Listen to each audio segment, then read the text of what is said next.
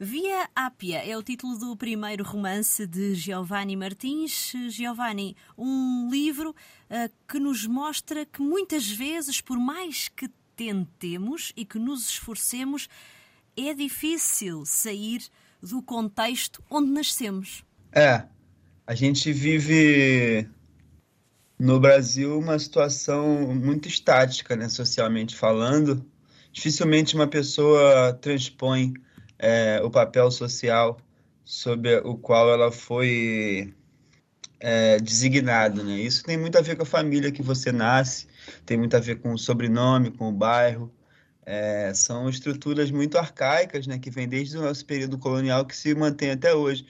Então, é, no VIAP eu conto a história desses cinco jovens que, que nascem na Rocinha, com, com, as, com as perspectivas que, que são possíveis nesse, nesse momento, mas principalmente contando a história desses jovens é, tentando fazer o melhor que podem com as suas vidas num período de turbulência política e social. Exato. Bem, o livro passa-se em 2011, 2012 e também um pouco em 2013. Anos, hum, vamos dizer, uh, especiais para o Brasil, Giovanni.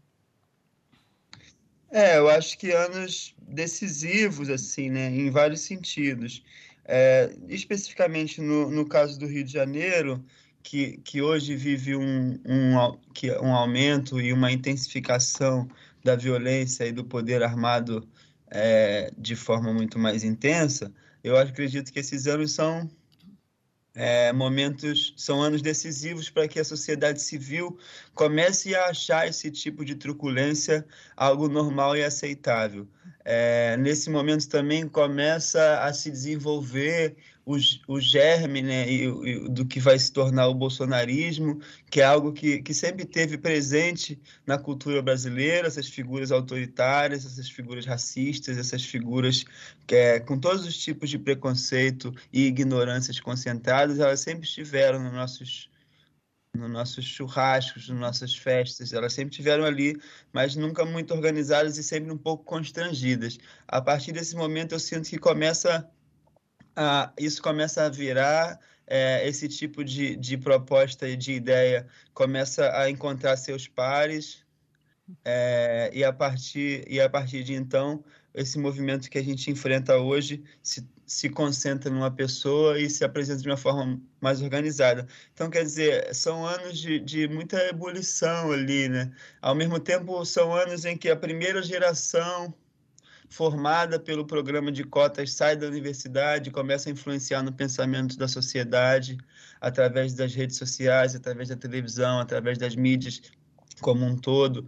Então são anos que onde acontece muita coisa e que, e que essas duas forças, né, uma força popular que tenta progredir no campo social e, e, e, espalhar suas ideias ganha força e ao mesmo tempo uma força conservadora cresce para poder tentar também dar uma resposta a essas mudanças e, e na tentativa de, de manter esse, esse status quo. E, a, e, a, e, o uso da polícia nesse sentido é fundamental. Assim, Exato. Né? Uhum. Polícia no, no, Rio de Janeiro ela funciona principalmente simplesmente para proteger as propriedades e os proprietários. A gente não tem nenhuma relação, enquanto cidadão comum, de sentimento de proteção com essas com essas pessoas. Qualquer brasileiro, qualquer carioca vai ter uma história de extorsão da polícia, a menos que ele seja muito rico, a menos que ele tenha posses. E, e aí, nesse momento de 2011, 2013, é, o Estado materializa muito essa ideia de defesa da propriedade, ele coloca os policiais em zonas que eles consideram zonas de risco para poder assegurar que turistas do Brasil e do mundo poderiam frequentar o Rio de Janeiro durante os grandes eventos que, que aconteceriam em 2014 e 2016. Portanto, Giovanni, uma oportunidade perdida do ponto de vista social? Totalmente. A gente tinha é, ali é, dois, dois eventos grandes que poderiam ser, ter sido feitos é, de outra forma. A gente poderia ter investido é, no, no, no, turismo e, e, e, trazido pessoas dessas favelas, dessas periferias, para poder é, capacitando essas pessoas para entrar no mercado de trabalho por essa forma, o turismo é uma coisa muito forte. A gente poderia ter investido no esporte, né? só a gente pensando, a quantidade de, de, de possíveis grandes esportistas ali na Rocinha é muito grande, muita gente que trabalha com, com tênis, que poderia ter uma carreira profissional, trabalha com surf, trabalha com futebol. Enfim, o Brasil ele tem essa, essa essa tradição da meritocracia, né? O Brasil adora fazer narrativas de superação, tipo, ah, o cara, ele nunca teve uma pista de, de atletismo para correr, ele corria sozinho no sertão de não sei aonde, embaixo do sol e sem água, e mesmo assim ele está aqui nessa Olimpíada ganhando uma medalha. A gente devia ter vergonha de falar isso. A gente devia ter vergonha que uma pessoa que não teve nenhum apoio estatal agora está ganhando uma medalha para poder representar o país. A gente deveria seguir exemplos de países que investem no esporte desde a infância. E aí a gente pode contar: nossa, esse, esse esportista foi criado pela casa, esse esportista teve todo o apoio, e agora ele chegou na Olimpíada e, e ele finalmente conseguiu alcançar o seu objetivo e mostrou ao mundo todo o esforço que o país fez para que ele chegasse ali. Mas não, os nossos esportistas, as nossas, as nossas as pessoas comuns no Brasil elas têm que conseguir fazer tudo sozinha para no final serem reconhecidas. O que é que falhou, Giovanni? Bom, a gente vem de um de um processo de colonização muito turbulento, né? É, eu imagino que vieram famílias muito desesperadas e, e desorganizadas para cá. Esses foram os primeiros ricos do Brasil, né? É, e isso gerou uma série de, de problemas, assim, estruturais. Né? Um deles é a, a desvalorização do trabalhador comum, do trabalho. O Brasil, como foi um país construído pela escravidão, a nobreza no Brasil sempre foi algo apartada do trabalho. Se você trabalha, você não é nobre.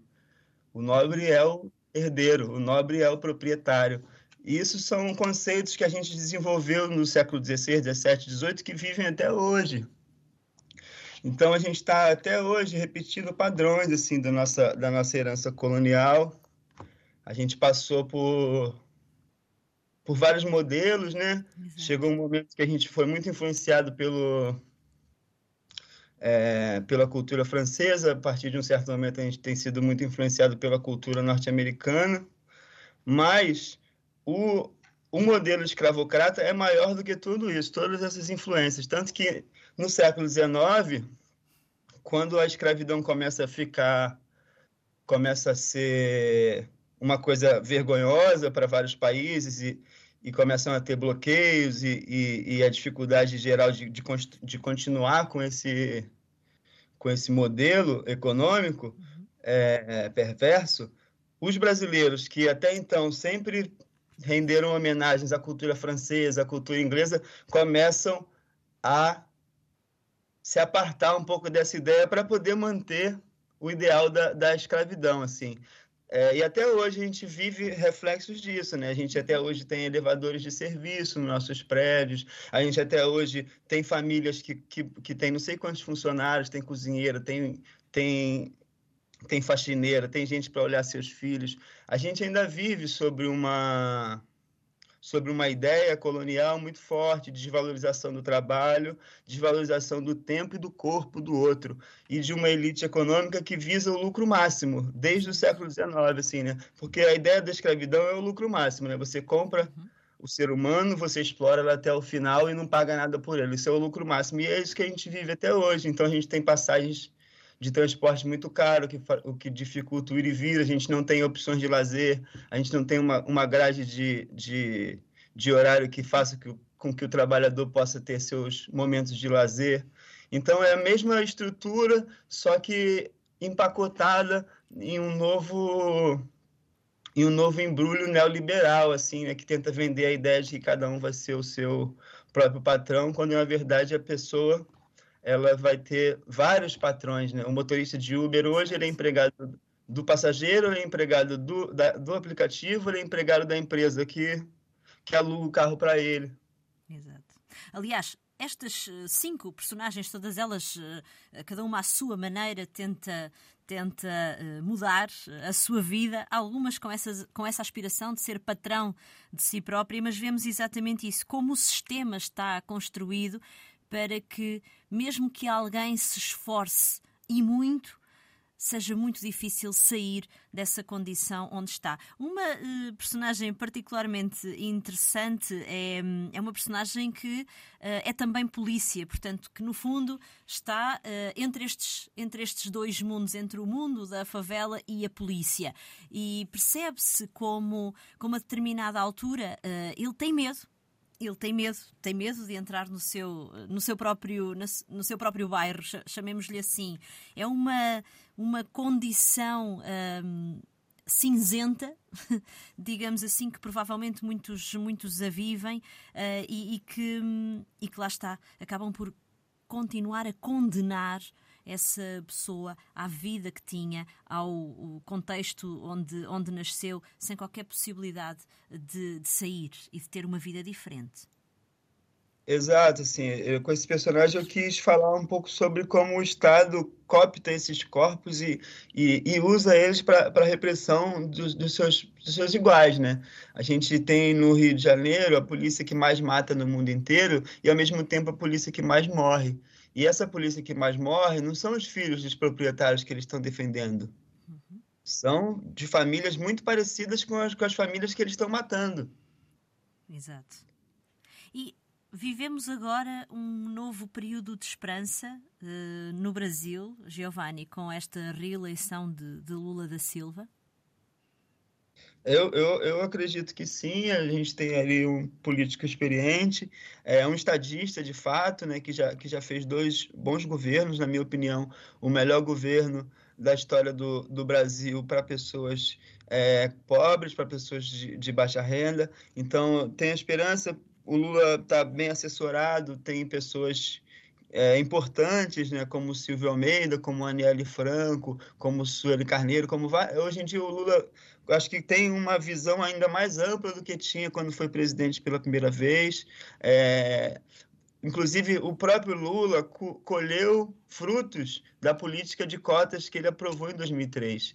Hoje em dia, muitas das pessoas que influenciam o, o, o, governo dele foram frutos dessa política. Então, hoje em dia, a gente tem esse retorno, então, a gente tem esse momento de esperança, um, um presidente que veio de origem popular, que conhece é, os, as necessidades básicas do, do povo brasileiro, um presidente que chora quando fala de fome, e a gente agora voltando ao, ao mapa da fome, eu acho muito importante a gente ter essa sensibilidade para poder, para poder agir contra algo inaceitável, que é pessoas passando fome num dos países mais ricos do mundo, né? É...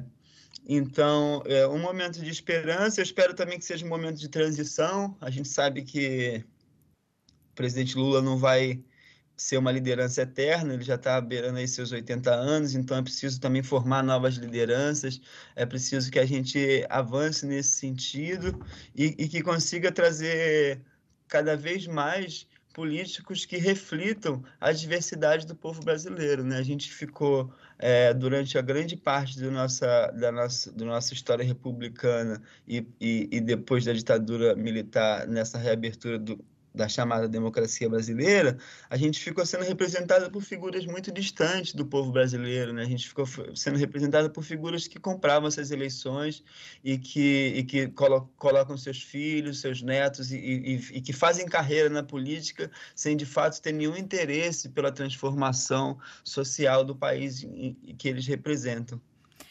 Se bem que uh, o Brasil é um país dividido, aliás, tivemos prova disso nesta recente invasão uh, em, em Brasília. Será Lula da Silva capaz de construir pontes e de unir este país com o objetivo de melhorar a vida de todos aqueles que são brasileiros? Exatamente. Agora, esse é o desafio, né? O Lula sempre teve sempre foi conhecido por, por conseguir dialogar com pessoas de vários é, é, de várias frentes né, políticas e, e ideologias. É, é esses opositores, invasores, é, bandidos, é, eles são mais difíceis assim do diálogo. Eles não, não tem muito diálogo ali. Existe um fanatismo, algo que, que, que dificulta qualquer tipo de conversa. Mas eu imagino que isso seja uma parte muito pequena da população brasileira, assim, inclusive entre os próprios bolsonaristas. É, não acho que todos aprovem esse tipo de coisa. É, eu acho que isso também nos chama atenção para o debate que precisa ser feito, de que a polícia e o exército estão completamente de acordo com, com essas invasões e com essa ideologia, porque aquilo ali não, aquela invasão só, só aconteceu porque foi permitido acontecer, né? Quantas outras vezes em Brasília teve muito mais gente e não teve nenhum tipo de confusão parecida? A polícia sabe o que ela deixa acontecer, o que, que ela não deixa. É só a gente pegar uma, uma manifestação de professores em qualquer cidade do Brasil. Uma simples manifestação de professores terminava em briga, em porrada, em tiro, muitas das vezes soltando bomba, soltando cachorro, jogando água nos professores e nos alunos que estavam ali na, nas manifestações. E, contudo, nessas, nessas invasões de Brasília, a gente não teve nenhum tipo de movimento repressivo. Pelo contrário, a gente teve policiais tirando fotos com manifestantes, a gente teve militares tirando fotos com manifestantes. Então, esse tipo de, de pessoa e de e de, e de ideologia precisa ser combatida. Não tem muito o que conversar com essas pessoas. Essas pessoas estão além do limite da conversa. Essas pessoas estão pedindo ditadura militar, essas pessoas estão defendendo torturadores, estupradores. Então, a gente já, já acabou o limite da conversa. A gente precisa conversar com o campo oposto, a gente precisa conversar com os conservadores, a gente precisa conversar com os neoliberais, mas a gente não precisa conversar com fascistas. O lugar de fascista é, no, no banco do réu, sendo processado e, e pagando pelo que, pelo que pelo que semeia e pelo, e pelo, que, pelo caos que tenta produzir na nossa sociedade. Giovanni Martins, autor de Via Ápia. Muito obrigada, Giovanni, por ter estado connosco. A edição é Eu que agradeço. É, muito obrigado pelo convite e pela conversa. A edição é da Companhia das Letras. Boas leituras.